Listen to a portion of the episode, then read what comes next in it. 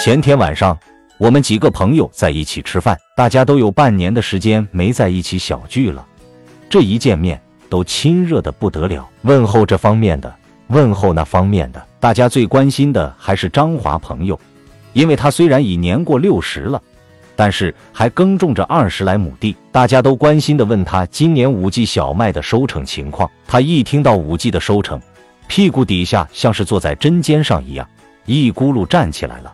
双手合掌，低着头，声音像炸雷一样说：“我要感谢老天爷的保佑，感谢老天爷的保佑。”大家一听，都莫名的惊讶，这究竟是怎么回事呢？大家既是关心，又是想追根问底。一个朋友就问：“你这话如此吓人，赶快把话说清楚，不要叫我们再为你担心了。”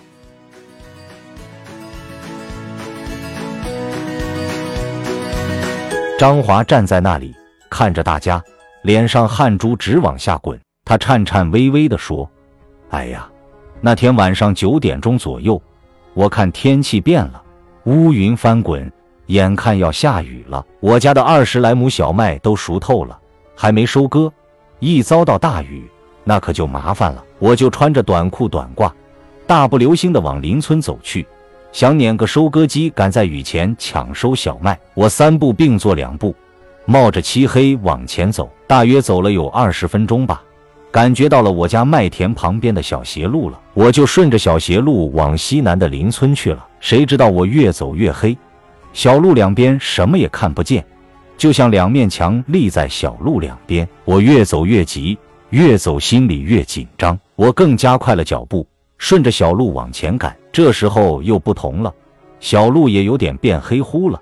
而且还变得更窄了。看着黑乎乎的小路，我更急了，步子迈得更大了，还更急了，浑身都是汗了。我觉得走的时间不短了，怎么还不到的呢？我实在走累了，心里面也害怕了起来。我心里想，反正我一个男的，我就在路旁边睡下来了，一觉睡到东方露白了。我醒来一看，自己是睡在一座坟墓旁边。我越想越害怕。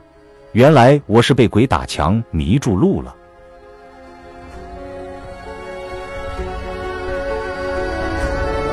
大家听后，有的在为他担心，有的在发笑，我也在发笑。我说：“来吧，我们共同干一杯，为张华朋友压压惊。”大家共同干了一杯酒。有个朋友说：“要是我啊，我就吓得没有魂了。”有个朋友说：“自己吓唬自己吧，世上哪有什么鬼啊神啊的。”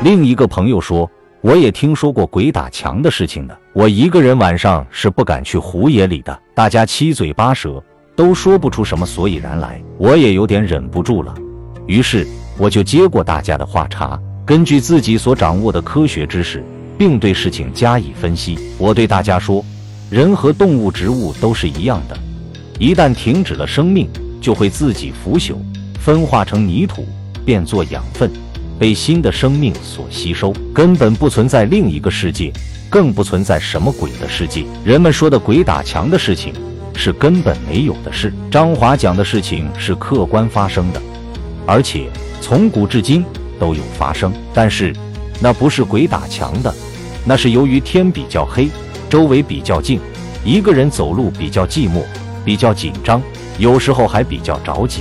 人们黑暗中走路都是往脚的前面看。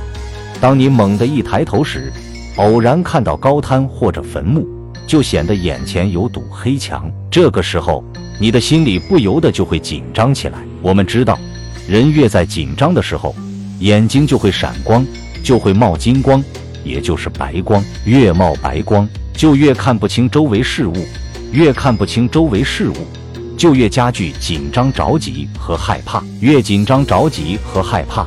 你的步子就会迈得越大。我们都知道，紧张着急迈大步的时候，每个人都是右脚有力，迈的步子也大。这样，你在高滩上或者坟墓旁迈步走的时候，就自然的顺着高滩或者坟墓往左转几圈一转，脚下就形成了隐隐约约的小路。当你看到小路的时候，你就感觉到有了方向，于是，在着急的心理驱使下，你走的就更快了。你走来走去，就顺着这个小圈转。这时，你就会感觉脚下的路老是走不到尽头，你也就更加害怕了。你不光累了浑身汗，还会累出病来。这时候，你就只好拼了命了，干脆就地睡下来了。这是没办法的办法了。等到一觉醒来，缓过神来的时候，你才发觉你是围着高滩或者坟墓在打转儿，你就以为是鬼打墙堵住你的路。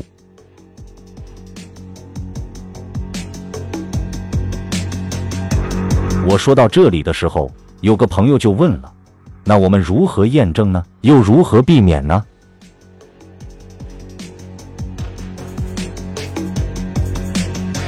我笑了笑，对他们说：“遇到这种情况，你千万要冷静，你一定要蹲下来，揉揉眼睛，往四周平望一会儿，你就能看清楚高滩或者坟墓了。你再调整方向往前走。有时候。”前方遇到大面积发白的空地，你更要冷静，停下脚步，蹲下来看和听，那白的地方就是水面，很危险的。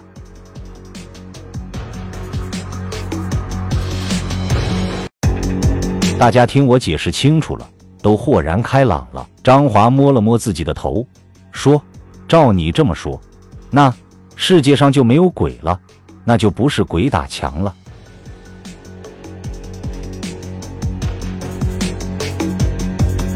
大家一听都扑哧大笑。那个朋友说：“世界上本来就没有鬼，只是人们不动脑筋，不去分析，自己心里想出鬼打墙了。”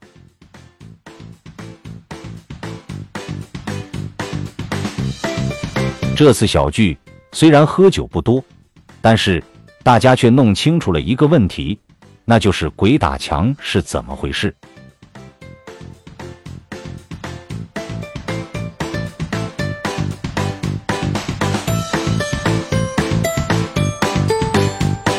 李世金，鬼打墙是怎么回事？分享完了。